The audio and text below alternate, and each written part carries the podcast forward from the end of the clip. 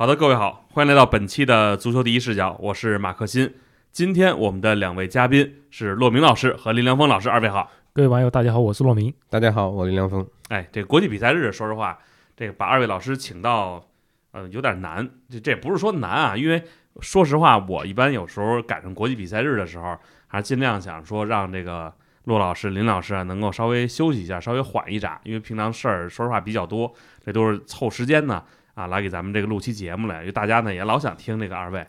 最近呢，我觉得这个天气的原因吧，可能。啊，这感冒的也比较多。我觉得录节目的同时呢，也说大家要注意身体。咱们先聊聊南美足球吧。我觉得最近好像南美足球这个新闻不少啊。就世预赛，阿根廷客场一比零击败巴西。就这场比赛呢，已经过去一段时间了，但是我觉得他的这种引发的故事哈，一直在持续的发酵。因为尤其是他这个赛前两队球迷在看台上直接干起来了，导导致阿根廷队一度退场，甚至比赛有可能会中断。另外呢，包括斯卡洛尼呢，呃，暗示自己和教练组都可能要辞职，啊，这这个我觉得都可以值得一一聊吧，啊，先问问骆老师吧，就这场比赛，呃，您当时有没有关注？这场比赛我正准备看，突然说不比了，我当时也比较奇怪，后来看了一些相关的报道吧，说是，呃，看台上阿根廷和巴西球迷发生了冲突，然后巴西的警察开始打阿根廷的球迷，我们还看到相关的照片，就是。阿根廷的门将马丁内斯还要冲到球场上面去阻止巴西的警察。这个时候，嗯，据说梅西就说：“嗯，这么晚咱们不踢了，你们这个巴西警察打我们的球迷还踢啥呀？”后来他就带领阿根廷队员退场。当然，这个看到退场之后，这个巴西方面当然也收敛了一些。后来比赛终归还是重新开始了。其实这场比赛其实。呃，双方是一场很典型的这个南美德比啊，动作都比较大，比赛也中断的很多。呃，但阿根廷方面其实是吸引了，呃，吸取了上一场输给乌拉圭的教训，因为上一场是，呃，阿根廷相当于是被乌拉圭的逼抢给破了，而这场比赛他们是在锋线上减了一个人，然后到中场加了一个洛塞尔索，所以中后场就得到了稳固。其实巴西队。有两次可以首开纪录的机会，包括像马丁内利啊等等都没有利用到，结果阿根廷是通过一个定位球由奥塔门迪头球命中。但是，呃，本来以为这场比赛就这样结束了，但谁也没有想到，就赛后阿根廷主帅斯卡洛尼就把他的教练组叫在一起，呃，据说他还说，哎，这是咱们最后一张照片了。嗯，那很多人就很纳闷啊，就是这个斯卡洛尼。为什么会呃做这样的举动，而且还赛后讲了很多话，就好像是说他要辞职，给人的感觉是这样。但赛后有各种各样的这个分析啊，有一种说法就是说他是对阿根廷足协卷入阿根廷现在国内的政治斗争是不满，因为我们都知道阿根廷最近举行总统大选嘛，是由那个米莱。单选，而米莱是一个极右翼，大家应该也看到了他种种奇葩的言论，确实他的这个竞竞选纲领也是让人大开眼界吧。这个具体大家可以去网上搜索，我这里就不重复了。而这个阿根廷足协主席塔皮亚，他是支持左翼的候选人马萨，而且他就想让呃阿根廷主帅斯卡洛尼以及阿根廷队就为这个马萨来站队。而阿根廷队他的传统，或者说至少从去年世界杯开始，我们就看得很明显，他是我们不掺和政治。就去年阿根廷的总统，呃，费尔南德斯本来也想去看世界杯决赛，说与阿根廷队有一些亲密接触，但是阿根廷队不让，说我们这个只踢球不掺和政治，所以最后费尔南德斯他都没有去看世界杯决赛，而且。在阿根廷队凯旋的时候，本来想让阿根廷队去总统府，阿根廷队都不让，呃，都都不去，所以让总统也是很没面子。从这一点上，我觉得阿根廷队这个做法是对的，因为南美的特点就是左翼右翼来回的横跳，这种情况下面，你作为足球，你是一个为大众服务的运动，那没必要去在政治上面站队。所以这方面也是斯卡洛尼做的其实是正确的。我也看到有很多球迷吧，也是比较的痛心吧。本来阿根廷队好不容易走上了正轨，先拿美洲杯，再拿世界杯，但是如果因为政治上的一些一些纠葛吧，导致斯卡洛尼下课的话，这个其实是很不值当的。就说到这个南美足球，我觉得其实南美的文化可能也是这样，就你可以看到很多的。无论是影视作品还是文学作品，就它除了比如涉及到了足球、社会生活，其实还是比较魔幻的一个 一个土地。我觉得有人说这是一个实验场，可能这在这儿有各种各样的，比如思想，包括甚至是体育等等、社会生活等等等等。我想问问林老师啊，我记得那天我来的时候，您正在看那场比赛呢，您就觉得说这上面这比赛就感觉没在踢球啊，这是一开场就一直在犯规，就感觉这这个球员在场上就是满地乱滚。就是当时您这场比赛的观感是什么？呃，有一点意外，但是呢，也大部分呢都并不感到这个呃有什么 脱离我的这个对他的这个预期。呃，我我我觉得意外的是，就是 这个夸张一点说吧，一一分钟里面有三次犯规，这个实在是有点让人觉得，呃，是不是过了？因为呃，就说从我看球开始，这个。巴西和阿根廷的比赛呢，可能是没有进球，但是呢，一定有红牌啊。这场比赛呢，到呃这个反过来了，有进球但没有红牌，但是里边有很多的这个动作。那搁在如果是现在的英超的话呢，那是可这个呃红牌应该是跑不掉的。但因为这场比赛呢，这个裁判的这个执法的力度，或者是说他可能两边他都不敢得罪。所以这这个比赛里边的很多的这个超技术动作呢，都没有得到呃这个应该的惩罚，但是也可以想象啊，就是巴西现在呢有点儿这个确实有点抓瞎，因为他现在已经掉到第六哦。那么南美的这个下届世界杯的这个名额是六个还是六点五？六个啊，六个，六个。另外是一个是附加赛，其实叫零点五不太科学，因为是。多个队一起打附加赛，应该严格意义上说应该是六点二五，这个几率一下就降低了啊！这一听六点二五，不过你要看啊，就是南美它因为南美足联它有十个会员嘛，这个巴西要是把自个儿作到六个之外，我觉得也很难，因为这个他好像还是在用。上届还是上上届的这个世界杯的预选赛的赛程，因为南美足联一这个有一样有这样的一个传统，就是这东西还能用的话，那就不改。所以现在来看呢，这个世预赛它的这个赛程呢，应该是走了差不多有快这个快一半了吧？他现在是打了八轮了吧？应该是打了八轮的话呢，他如果是十那十个队的话。那么应该还有那么这个一大半的赛程，所以巴西呢，其实是就是只是面子面子上挂不住。六轮六轮比赛啊，打六轮，那你想才打打了三分三分之一啊，三分之一，他的他有足够的他有足够的这个时间啊，把这个啊现在的这个积分上面的这个被动局面给拧回来，因为确实就是巴西现在再怎么作呢，他以他如果是有六个名额的话。你很难很难想象巴西能够把自个儿做到这个倒数，这个呃四个的里面去。所以比赛而言呢，他只是觉得就是打阿根廷这个这个队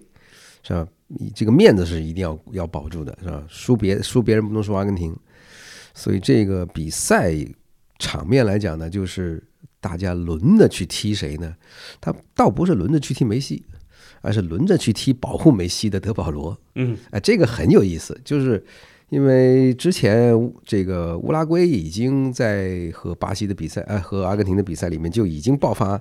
了很多这个球员去围这个围攻啊德保罗的这样的一个现象，大家都觉得是吧？你像个保姆一样陪着巴西，哎，陪着梅西到处跑，是吧？你你你你为什么是吧？这等等等等那些黄暴的这个后这个这个言论在后头，所以巴西也不例外。巴西也是觉得是吧？你这么爱当保镖是吧？那我们让你尝尝这当保保镖的这个滋味儿。就是我印象里面就应该有呃，至至少有三个巴西的这个球员用手，比方说呃，这个热苏斯给了他一巴掌，呃，那一巴掌呢，把这个德保罗的这个鼻子应该打出血了然后呢，另外还有那么大概两个人呢，也是就是反正是借的机会就给德保罗一巴掌，或者是给他一肘子，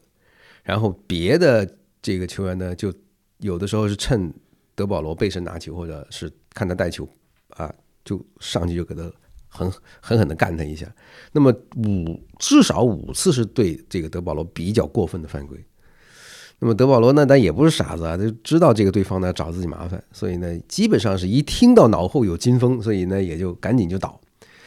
大部分的时候吧，就是呃，我看上半时打到三十分钟的时候呢，这比赛实际的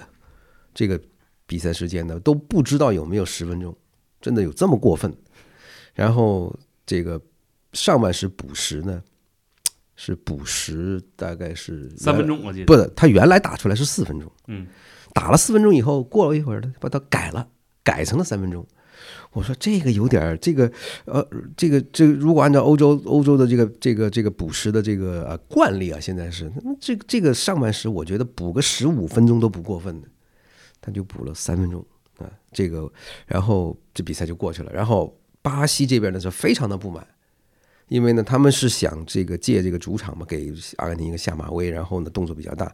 但是。没打多久，阿根廷就用就因为这一招，其实阿根廷也惯也很熟，打不了多久就已经这个比赛就已经上半时打完了。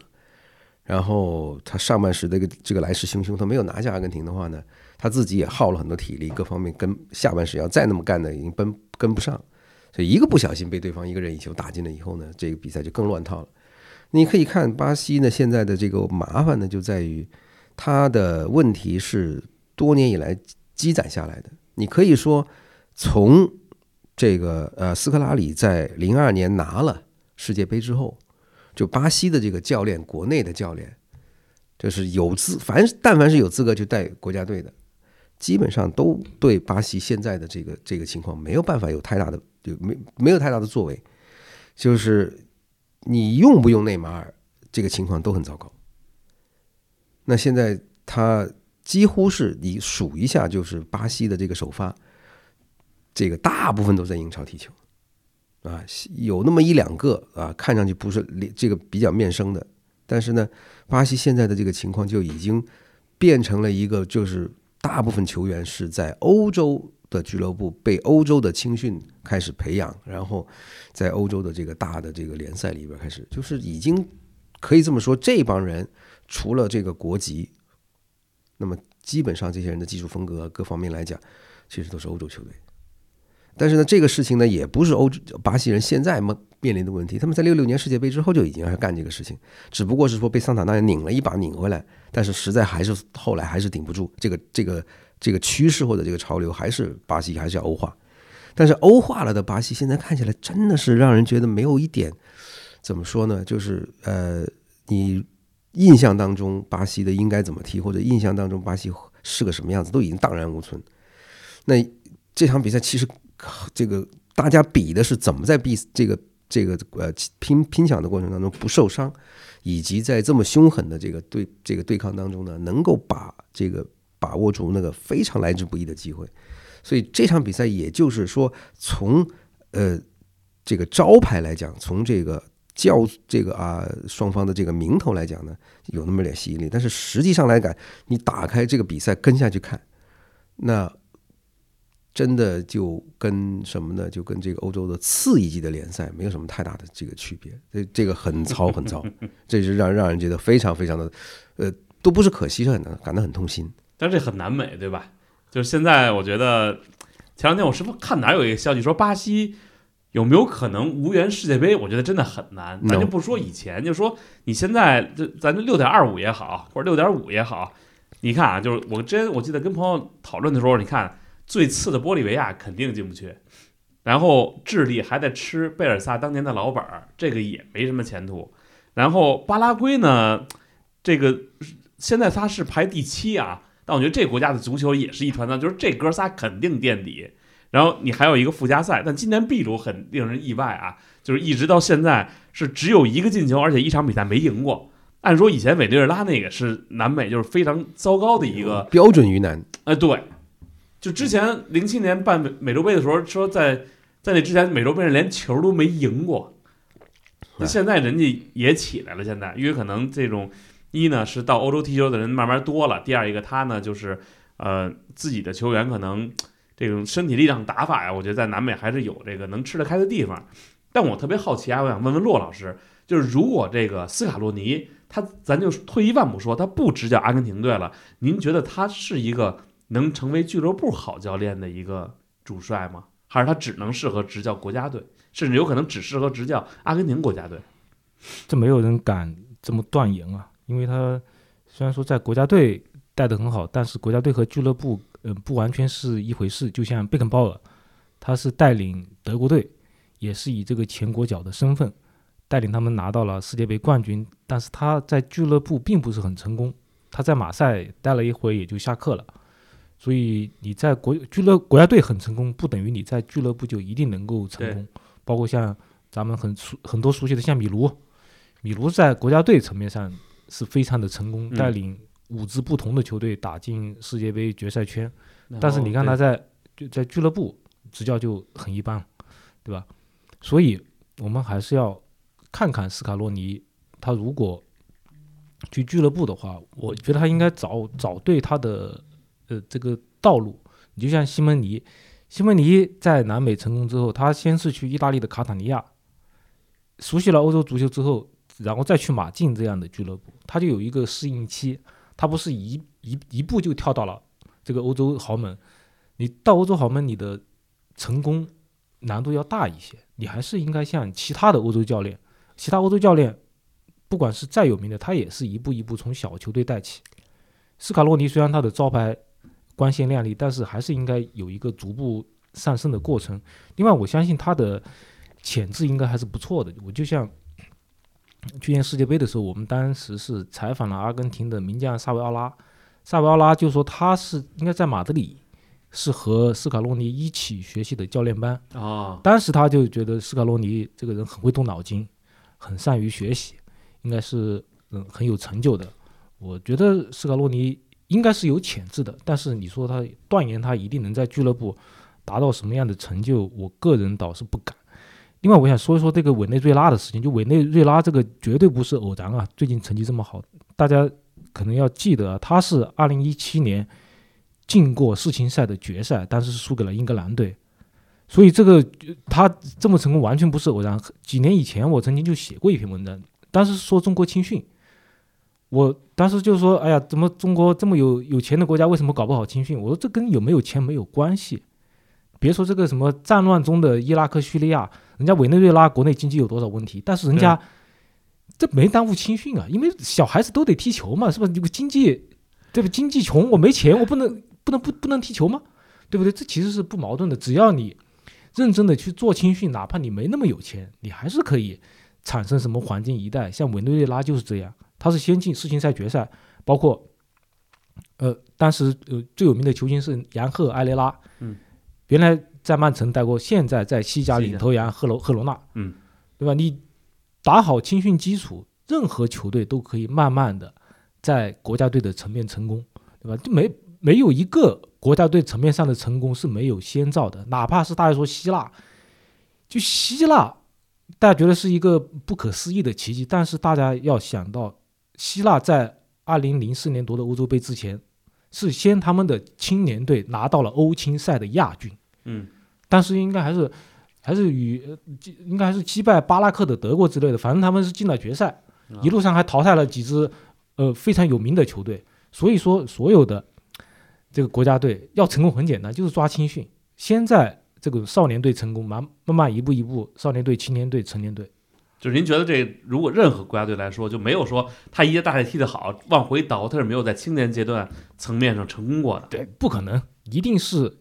国家队的黄金一代，肯定是从少年队、青年队就有征兆的，就每个都是这样。你说西班牙大赛三连冠，对不对？那当年就是从世青赛冠军哈维、卡西利亚斯这这一代，对吧？你说阿根廷队刚拿了世界杯，他们就是八五、八七、八七两年世青赛冠军，先是呃梅西，然后是迪玛利亚，然后阿圭罗，对吧？这两批世青赛的这个冠军球员，对吧？另外，你看意大利，意大利二零零六年世界杯夺冠，我们都知道他是曾经长期在欧青赛里面长期夺冠，包括像托蒂他们，这绝对所有国家队的成功都是从青少年级别开始的。呃，说到这个啊，我正好刚才骆老师也提到国足了，我觉得咱也可以简单聊聊，就是国足零比三韩国这场比赛。这场比赛，我听到两种截然不同的说法，一种就是说，哎，中国队打的真的不错，就大家觉得就是精气神儿，你只要打出来了，这场比赛你拿出自己的态度了，你就是好样的，我们一定觉得为你加油助威，可以。但有人就说，现在中国队怎么堕落成这样了？就你输个强队，你只要场面别别太难看，大家就可以接受了。说以后是不是咱们也得改？我家哥哥有多努力，你知道吗？我不知道二位老师是怎么看这场比赛。当然，努力是很重要的呀。你说你输给越南，不完全是因为输给越南吧？还是在场上没有那么拼命，对吧？在场上就是没有这以一个集体的这种面貌去拼搏，大家才会觉得你输给越南。你如果是大家都很拼命，哪怕你输给越南，大家又有很多怨言吗？我觉得相对来说怨言会少很多，对不对？你努力这是基本点，对不对？另外，我觉得娱乐圈和体育圈是不一样的，因为你娱乐圈通过包装炒作是可以使很多水平很差的也可以当南国先生。例如，很多人他的，你很多人那个也晚会上面的很多人唱歌，你别点名啊，你对我不用，这无所谓点不点名，因为听咱们的都是专业的体育迷，肯定也不会在意，对吧？那么多哥哥姐姐，他完全不会唱歌，就跟。跟我咱们日常人 K 歌的水平太多了，嗯跟日常 K 歌的水平差不多，但人家通过修音、通过包装，他还是可以蒙混过关啊，对不对？很多人在那个拍戏的时候，我听一些专业的来说，他说他根本就背不了台词，有那种叫就说数字儿的那种对是吧？他根本背不了台词，那个大段的台词根本背不了，不像那些老老戏骨，老戏骨肯定是把台词都烂熟于胸，然后是这个一次就把它给拍下来。那些那些哥哥或者说那那些妹妹，他们根本就背不下来，他只能一次就拍一句话，下一次拍下一句话，都是这种水平。但是你娱乐圈是可以包装的，但是你足球是包装不了的，因为你足球你得跟对方比一个输赢。所以我觉得足球上面包装的成分要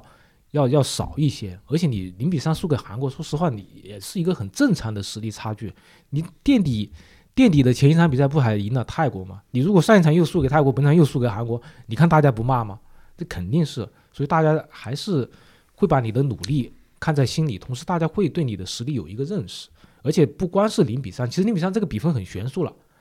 你如果是零比三，但是你同时在场面踢的非常的狼狈，对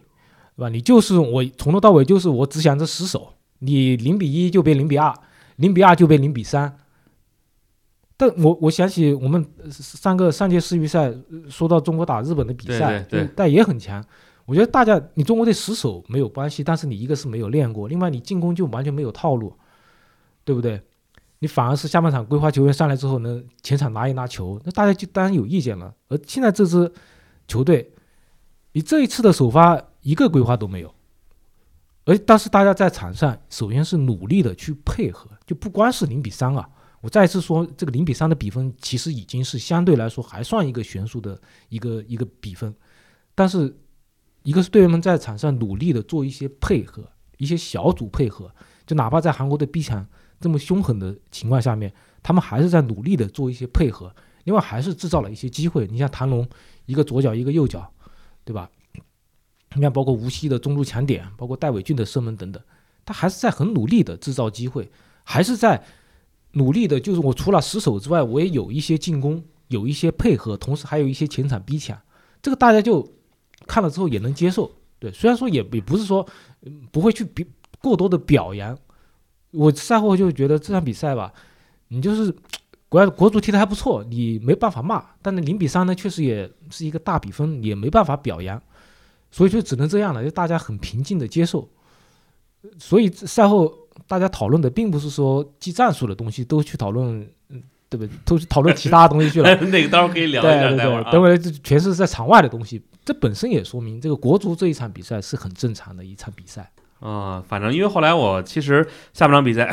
当时朱晨杰吧，应该叫就是狂奔回来救险那一下，对呀、就是呃，我觉得那一下还真的是挺不错的，就要不真的打进去，那是李刚人呀，前面是对这个孙兴民跟李刚仁那么快的速度，然后后来我看有短视频解读啊，怎么怎么拼命，我说那个咱先不不管他，但是你从那个看出来，就是大家还是这场比赛里边努力了。我觉得林老师怎么看这场比赛？努力其实是没有什么用的，你知道吧？这个这个比赛，你不仅仅是比你的态度，你态度好，但你总得有个办法吧，对吧？呃，知道这个中韩之间的差距，那你和中这个韩国的比赛，你是怎么准备的？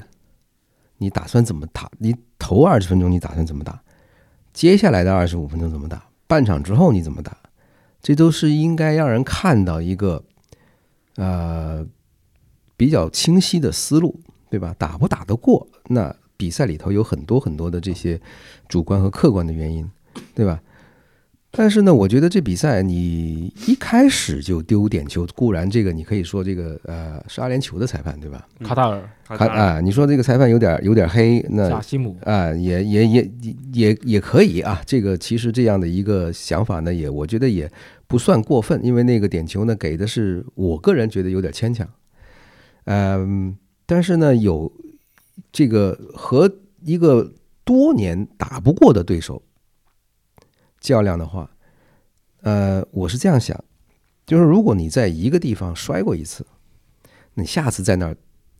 你是不是得小心点儿？那咱那咱可都是年年到这儿，然后呢，你如果是每一次，而且是十几年如一日的到那儿你就摔跤，那你有没有想过，这是不是跟自己的脑子有问题有关呢？对吧？那你知道韩国的体能好，韩国的这个中前场有很多人在欧洲踢球，是吧？那孙兴民呢，又是这个赛季在英超的这个射手榜上又名列前茅的这么一个人，那么这个比赛。你能不能够有一个比较，呃，这个怎么说呢？到位的这样的一个一个思路，就是我们怎么踢好前二十分钟，怎么踢好后边的二十五分钟，对吧？那你一步一步来，先这个你一总是要把这个比赛的这个悬念吧，你一上来就丢一个点球，一上来就丢一个点球，然后你呃，我我看到的这个这个情形是，就这个呃场面来讲。其实呢，就还是那些呃国足多年来持续的，或者是屡教不改的那种那种那种踢法，是吧？呃，正面的拦截没有，补位不到，然后呢，对方一旦过了之后呢，才匆忙想起来要伸脚。其实你一个比这这这种比赛，不是说今天我们才看到国足被韩国或者是被日本的等等，就说。打的完全是这个啊，这个呃溃不成军的这种这种感觉，好多年了。就是说句难听的，这个你没吃过猪肉，你总见过猪跑吧？有一些事情很基本的东西，能不能做呢？是吧？你能不能够就是有一点责任心，能够把你盯的人一直跟到底呢？是吧？如果你看到对方正面带着球来，能不能上去顶他一下？是吧？当对方打算要突破过你的时候，你能不能够是吧？这个跟得紧，多跟他几步呢？我是看不到这些东西，所以球迷为什么会觉得很很窝火，或者是觉得很窝囊？是因为你很多很多个基本的东西你都不做，而不是说你做不到，你不做，你做不到是另外一回事儿。但是我我们看到很多很多，就包括之前那场对泰泰国的这个丢球之前的情况一模一样。没有变化，就是一个就是起这职业球员起码应该要做的这个防防守的基本功，或者是基本法啊，三板斧是吧？你正面要上去顶他，是吧？对方打算要试图要要要要盘带要过你的时候，你要跟住他，是吧？当对方突进了禁区之后，你动作要小要小心，不要给裁判任何的口实罚你的点球。这难道没有这这些东西？难道需要现在来教吗？就您说这有理解，就是这么说吧，就你每次你都输人家，就是你哪怕你说咱别每场都输，你偶尔你这不就是说你有你有，就是说你你把这么多年输韩国的这些个这个失误啊，弄到一块儿都够拍一场电影了还不行吗？你看这么一场电影，你都能能不能记住这个动作你别做，下个动作下一个你这样这样这样的一个失误你别犯，能不能做到呢？就是中国是国足是屡教不改，就是逢错必犯。就是不同的人来犯的是相同的错误。还有的人是同一个人不停的犯，就是那一就是那一天，就我说过张林鹏，有些人就不要就要不服来杠，就是这个人体现出来的这个问题，他不是他一个人的问题，而是很多代国脚都有的问题，就是起码的基本功这个都做不足，防守很防守，这是需要你平时要。要花很多心思，要花很多功夫时间去练、去磨合的。这个是教练和球员共同努力可以改善的东西。你进攻这一块，你说有些事情要可能是即兴发挥，可能遇到场上不同的情况，你有当时有一有一些灵感。防守是没有，防守是很讲基本法的。你只要把一些很基本的这个事情要做对，你就能够减少丢球的风险。不是说你就能够杜绝进球。而这个杜绝丢球，而是说你如果做足了这些事情的话，你可以把自己丢球的这个风险降低，同时把自己丢球的时间大大的推后，给自己一点点喘息的机会，说不定还能偷。但是你国足你打韩国或者是打日本，你几乎是看不到。就是说这些人好像给人上去就是说输是肯定的，爷高兴的话我早输，就怎么输的问题，对吧？这个就让人觉得，就让球迷觉得很郁闷。就是你们上去不是去拼的，不是去拼的，所以为什么就是这个拿他去比曼联呢？就曼联现在跟国足是一个烂样，都是就是上去不想拼，所以就是英超的球迷才会打一个横幅出来说：你们要比赛，你们至少装出一个好想比赛的样子来吧。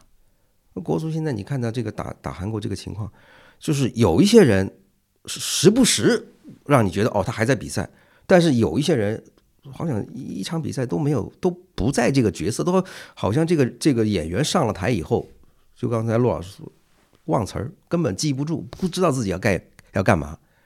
那你怎么能够让球迷能够接受你输呢？输可以，这个是很正常的事情，但问题就是你基本的东西你不做，而不是说你做不到，就是说你你你你防守这个东西。起码的来讲，你看巴西和阿根廷，巴西巴西确实有很多地方可能就真的不如阿根廷，但他做到了一样什么事情呢？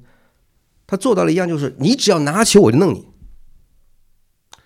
这个就就就想起之前就像跟巴萨踢比赛似的嘛，就是那时候老说你跟巴萨踢啊，你甭想这比赛好看，你就应该跟他踢的，就是把这个比赛搅得支离破碎。你老犯规，但是你老犯规，你还得注意这个尺度，你不能说你一犯规。第一下黄牌，第二张红牌，你下去了，那这就就没意义了。你说韩国队吧，其实他这个传切配合啊，各方面他可能还不如这个跟日本队比，还是有一定差距的，就不至于让你说他倒的你最后你都完全给你倒开了这种水平。我是觉得那天就大家一上来就一呢，就是大家就往前冲，就是我要争取先进球这比赛里。第二呢，这比赛我觉得其实踢得难看点，有人觉得不怕，但是你可以让那个球呢晚点丢，或者说我。在犯规的时候，我强硬一点，但是强硬不是说粗野，就跟粗野也没问题，粗野也没问题，嗯，对吧？有什么关系呢？你看看巴西打阿根廷，那不粗野吗？但是巴西的球迷有意见吗？没有吧？对吧？你对一个这么多年都赢不了的，你穿国家队的衣服，说你就上个身体又怎么样？对吧？你为什么也踢得跟那些个？穿热刺球不行球衣的那些个球迷一样，你你上身体，我发现中国球员还真没有韩国队员会利用自己的身体。不，你这又这那这又是一个这这个又是教练可以教的。那平时你们在这个踢中超或者怎么着都不上身体吗？不会吗？是不喜欢吗？这个真的让人觉得很无语的，就是国足，你想让这个球迷支持你，好歹你也。装出一个我很努力的样子出来，让大家觉得哎呀，你是在拼哦。但是呢，看到的情况大部分的时候是什么呢？就是防守就虚晃一枪，是吧？人家带球已经过去了，这人都还就是已经把你甩得老远了，人都还没有这个贴上去，你怎么去跟人上身体呢？踢上身体的这个前提是你盯得到位，是别人一拿球你就可以跟别人拼。你隔人的隔隔隔跟别人隔的都是这个楚河汉界的，你怎么跟人去拼呢？对吧？你大家都想的是比呃这个事情我我来垫后，是吧？你上去盯人，我在后面拖后来跟你当清道夫，谁不是是？我当然觉得这个方法是最好最最轻松的，是吧？前面那个人被人干得一塌糊涂了，好不容易摆脱了，你上去花补一脚，那当然谁吃亏啊？那前面那个人是不是更吃亏呢？是拼身体的时候，对不对？但是呢，你可能上去这一脚破坏了，你你把球拿到了啊，那大家说，哟，这个人数这刷的数据刷的不错啊，那能不能下次掉个头你上去拼一下呢？问题没有，你要这么说呢，乌拉圭队就是这样，我上来我就弄你，对呀、我们全队都弄你。今天你看看巴西，其实每一个人这个比起来，都算是有头有脸的足坛的这些这些这些球星了，是吧？就专门找这个德保罗，这个其实根本叫做足坛的二三流角色，一样毫不客气，想干你就干你，怎么了？对不对？你你你为国争光是什么意思嘛？你告诉我，对不对？你上的场去，你还就好，你还你你是不是还想跟大家跟队友比着看谁速度快，好好去拿孙兴民的签名呢？能不能不要这么不要脸？真是的。这林老师说的话有点重啊。就刚才林老师也提到了这个热刺球衣这事儿，骆老师怎么看呀？我觉得这大家是不是基本都还是认为，就这事儿，您觉得破圈了吗？或者说这个事儿，哎呀，这个事情就像阿根廷今今年六月来华的时候，赛后大家除了说梅西的进球，包括他的过人之外，说的最多的反而是那个冲入球场那个小孩。这一次我看赛后大家分享的最多的是那个看台上的穿着热刺球衣的球迷。我个人觉得，首先你在这样一场正式比赛，你穿着对方球员相关的元素，你进场本身就有一点，我在这里可以用脏话嘛？我可能就就不用脏话了。就像我记得我曾经举过一个例子，就像那一次那一次意大利超级杯在中国进行，国际米兰打拉齐奥，嗯，有人穿着马尔蒂尼的球衣，有人穿着托蒂的球衣，你去是什么意思呢？就是你是什么意思呢？就是说你可能你自己可以辩解说我我是意大利的球队，啊，对，我是这个、嗯无意的，我就是喜欢马尔蒂尼，但是我也想看国际米兰的比赛，或者我是托蒂的球迷，我也想看拉齐奥的比赛，或者说我我想为我穿着拖地的球衣，我去为呃国际米兰助威，好，这些东西都可以，但是你穿着这个球衣去，首先就是一种挑衅，对说实话一种挑衅，然后你在这个挑衅这个大背景下面，那你是不是你的言辞举止要要要乖一点，或者说你别出格？我因为我看了那个视频，首先首先可能啊，我因为你那个穿着式的球衣周围有很多穿着中国球衣的，当然肯定其他的主要都是中中国队球迷了，肯定这么多人，可能个别有一些说话可能稍微过分一点，或者说给你泼个水啥的，这个时候你就夹着尾巴做人，因为你已经是做了挑衅的行动在在先，你还有一点点风吹草动，你就起来跟周围那么多人去去去抗衡，我觉得你这是自取其辱。但是我们看那个那个画面，可能他有有人就是对他有有或者说言语上的，或者说有一些行动上的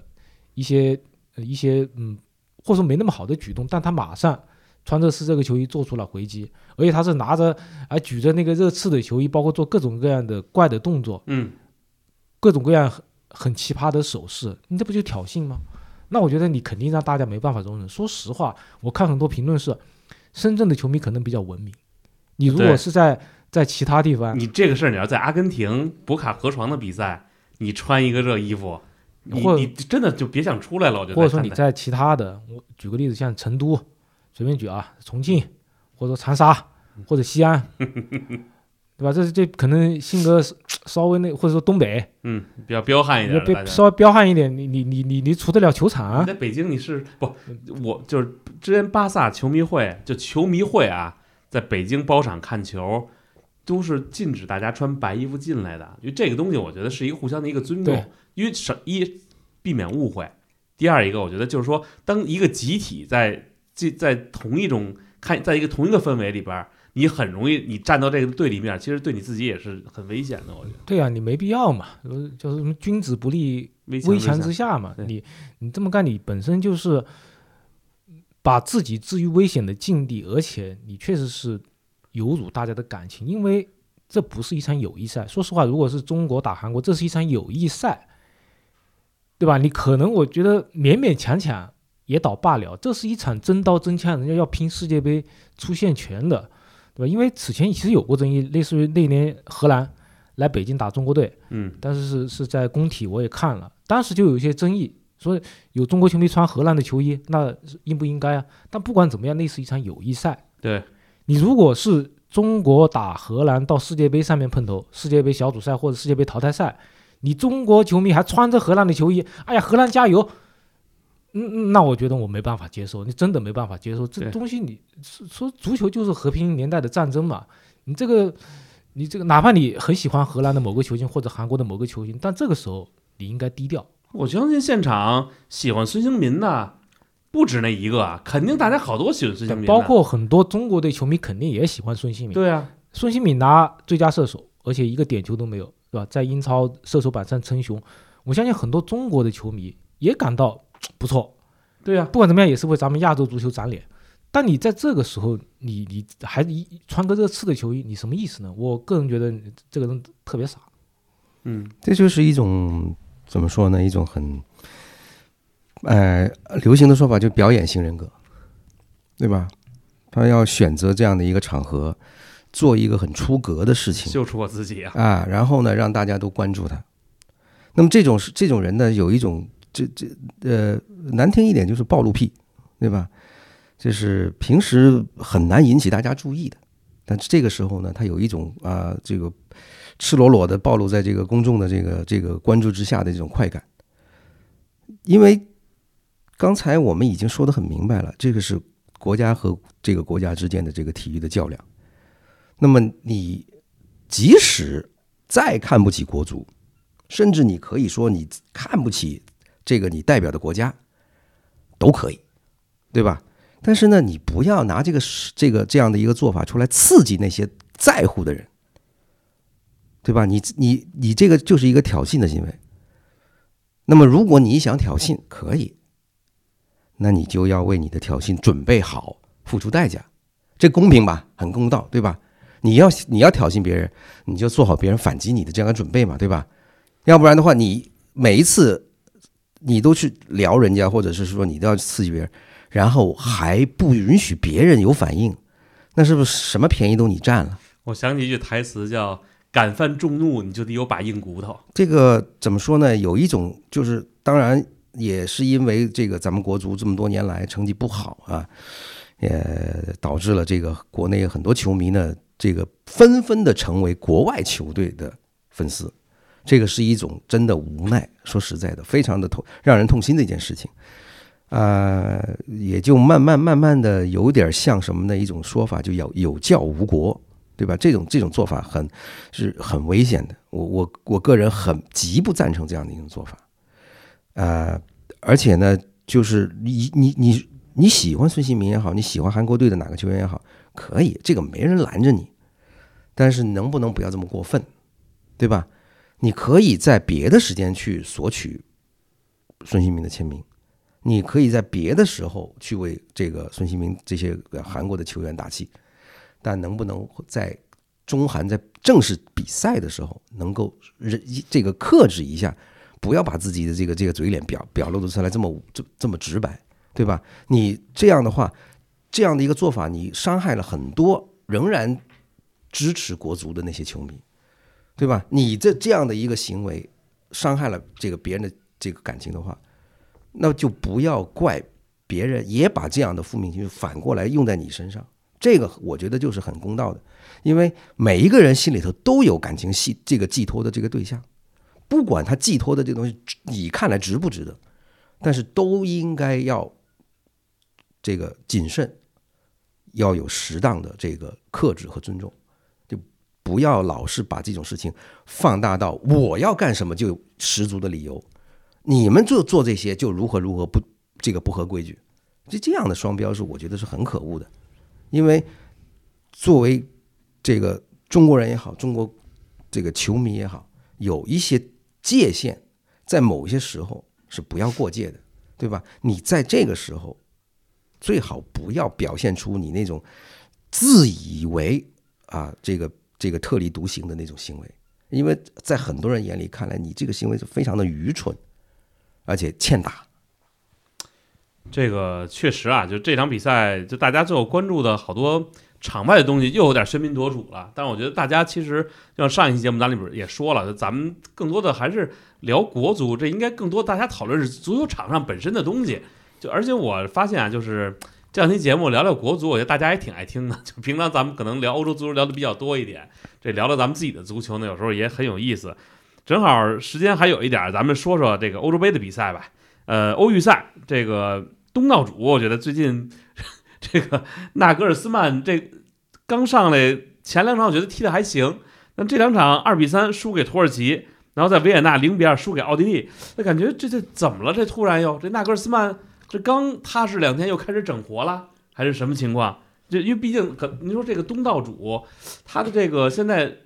他不打这个预选赛，是不是也是对他这个状态也会有影响啊？未来？打预选赛也是这样啊，嗯前些年没打预选赛吗？德国不也是那个样子？现在的问题就是，其实纳格尔斯曼是另外一个层面上的弗利克，就他们呃都信奉一套，就是我要踢比较新潮的足球，要高压逼抢，要踢那种特别炫的足球。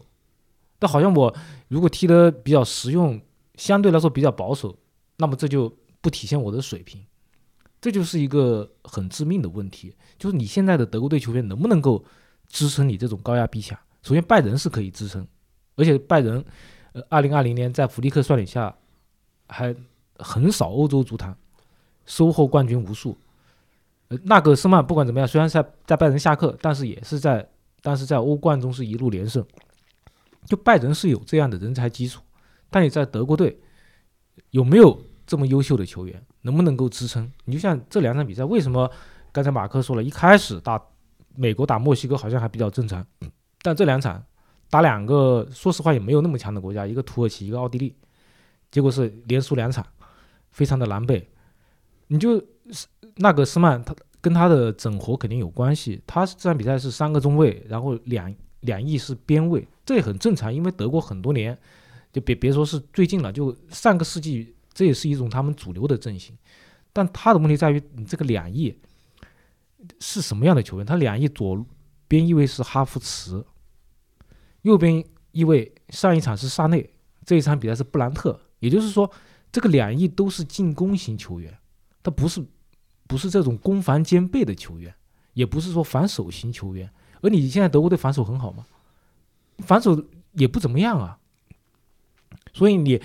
这两场比赛突然用这样的怪阵，那你防守上一场被土耳其进三个球，这一场被奥地利进两个球，这是很正常的事情啊。所以说，我看周围的德国球迷对于纳格斯曼 也就是非非常的失望吧，我也能理解。其实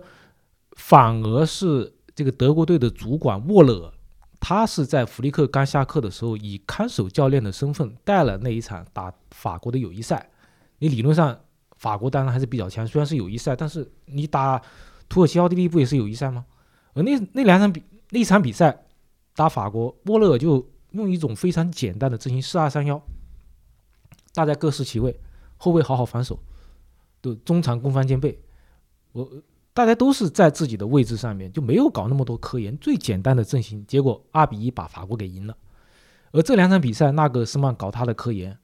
结果连输两场。而且是灰头土脸，对吧？你说打呃土耳其，土耳其是刚刚刚刚他的主教练昆茨被日本打下课，对吧？奥地利，奥地利，奥地利主要是兰尼克，对吧？朗尼克这个在曼联也是口碑不怎么样。朗嗨，这是对，他嗨德比是，对对，他是害害害的德比。嗯，这场比赛你看人家呃。朗尼克是发挥出了在曼联没办法实现的高压逼抢，让德国队非常的难受。全场也就一次射正，而且那一次射正，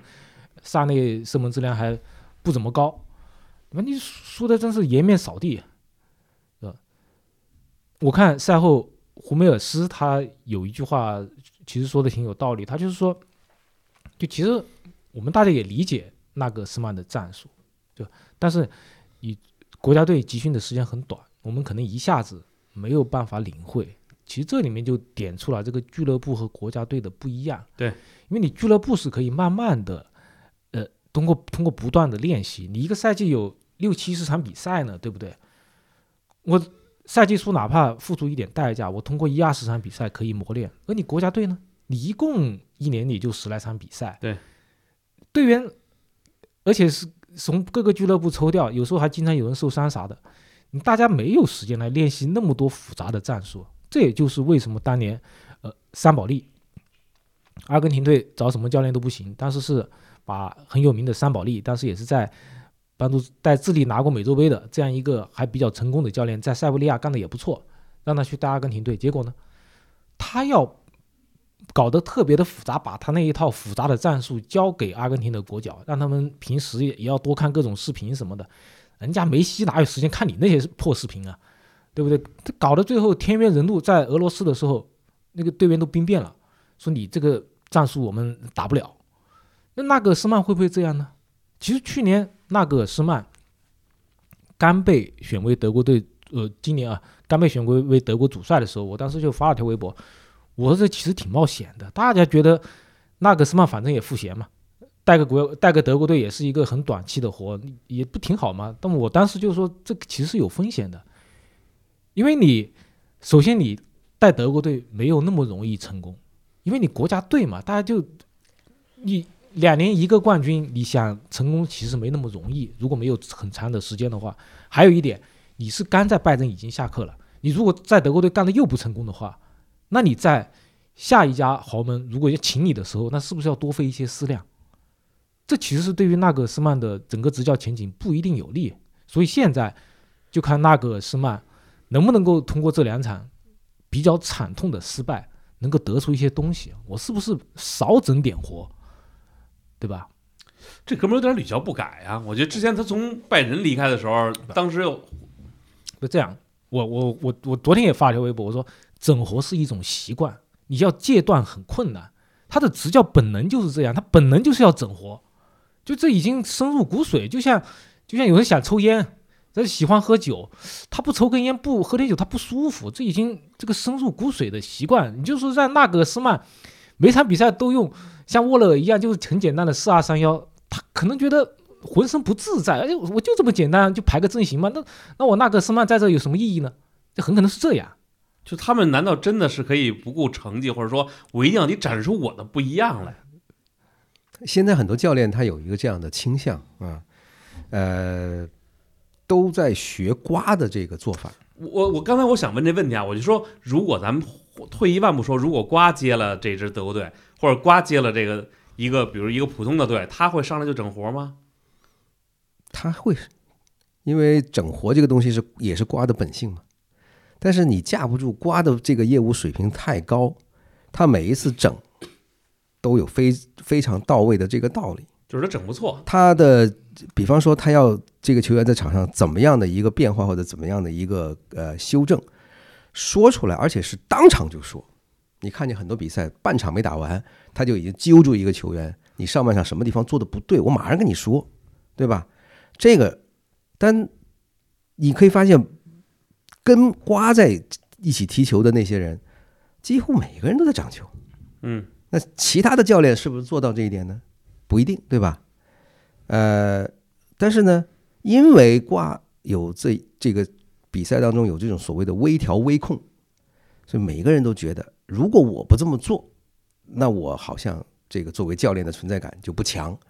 那形成了这样的一种这个思维的这样的一种定式的话呢，很多教练压抑不住这样的一种表演表演的这样的欲望，就很可能在比赛当中呢，他就要。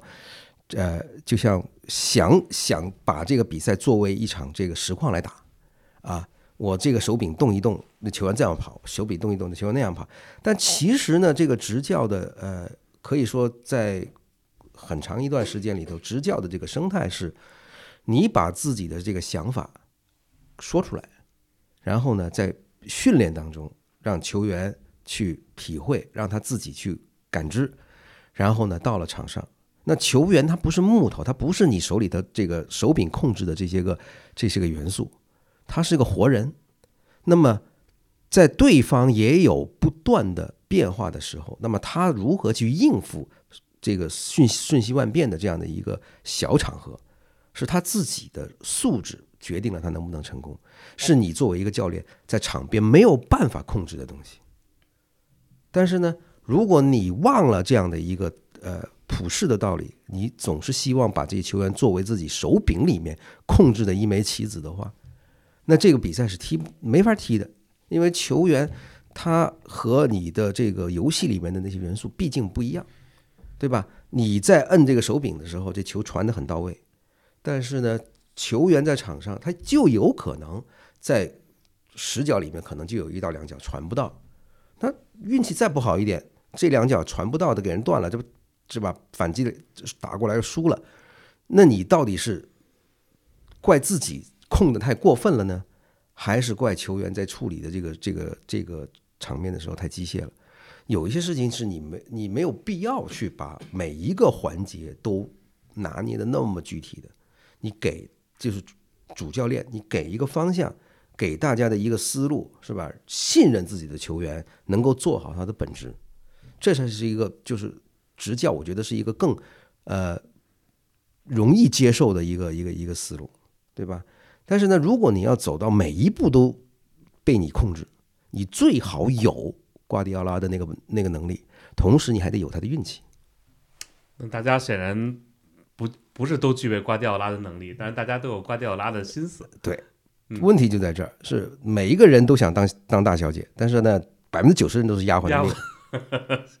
呃，时间不多啊，最后咱们再聊一个，就是其实明年啊，咱就第一档球队吧，法国、西班牙、葡萄牙、比利时、英格兰，包括这个德国，对吧？作为东道主，还有一些比如像这个第三档里边有荷兰啊，包括这个克罗地亚，第四档有意大利。就是明年想简单先问问二位老师都看好谁呢？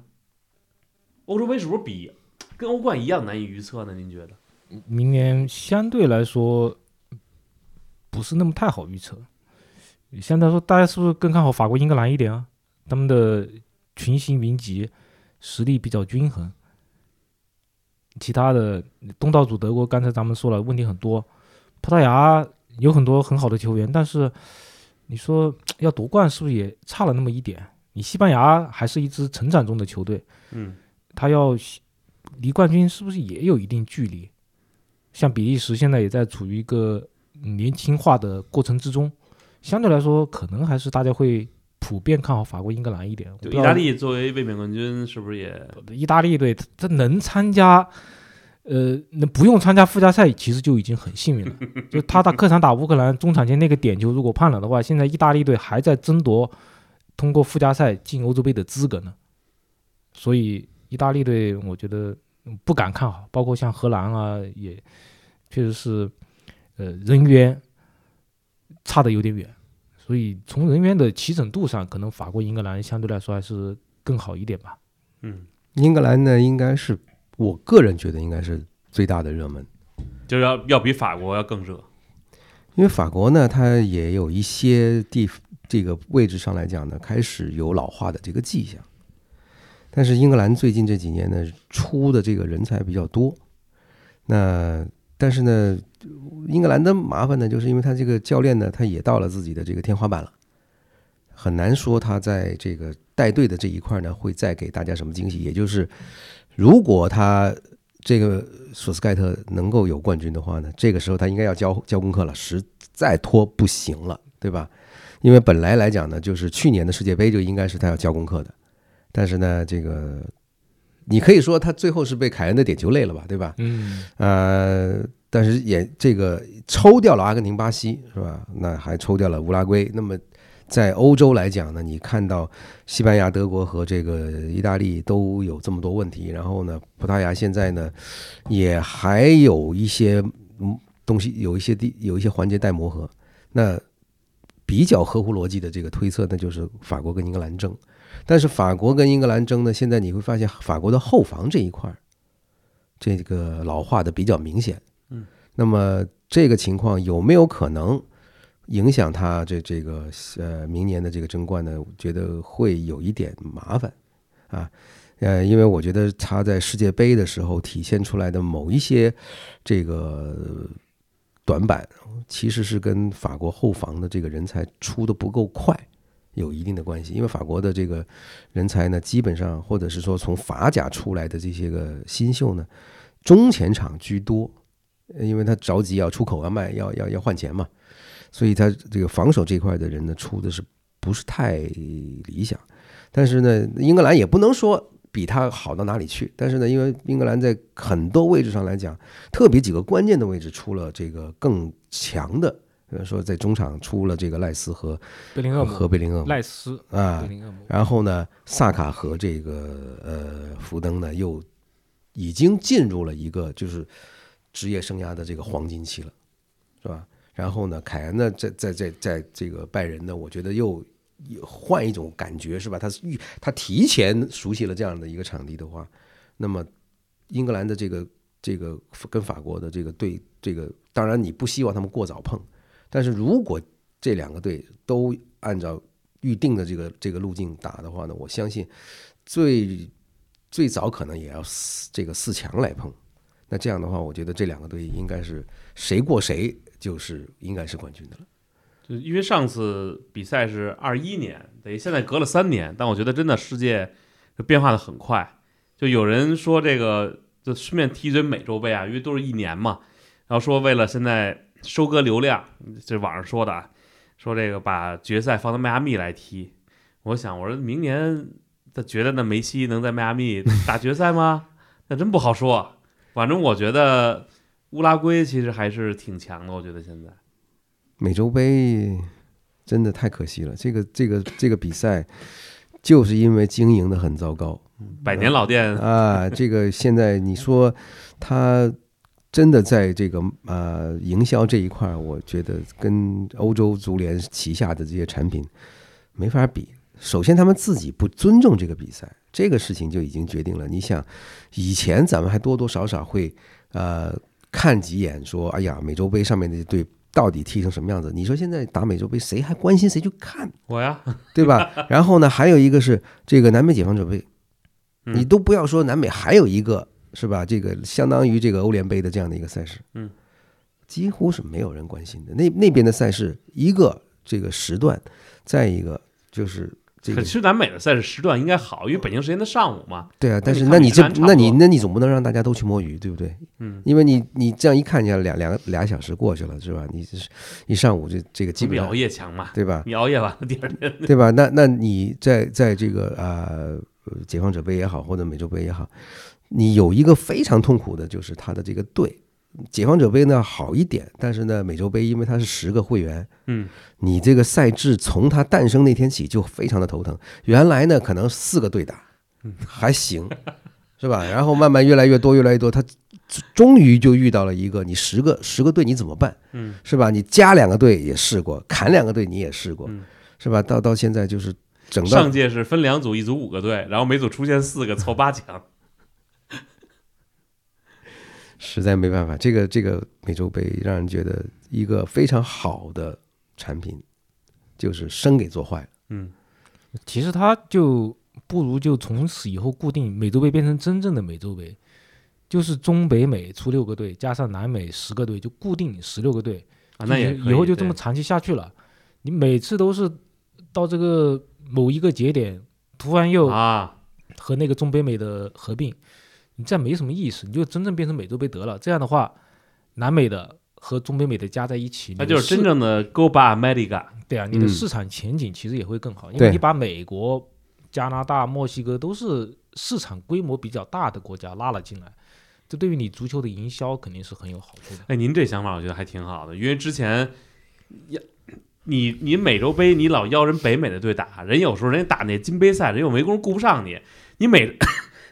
美洲杯吧，现在含金量下来，那中北美压根儿就不行，他那比赛，因为年年你感觉就是墨西哥跟美国，他之前不是也这个邀请过日本吗，对，是吧？有？美洲杯的，是吧？啊美美洲杯，因为对啊它是十个队很尴尬嘛，有时候他就邀请两个队，对，你与其这样，你不如就长期固定下去，因为他明年二零二四年美洲杯就是邀请中北美的六个队，啊，与南美十个队一起。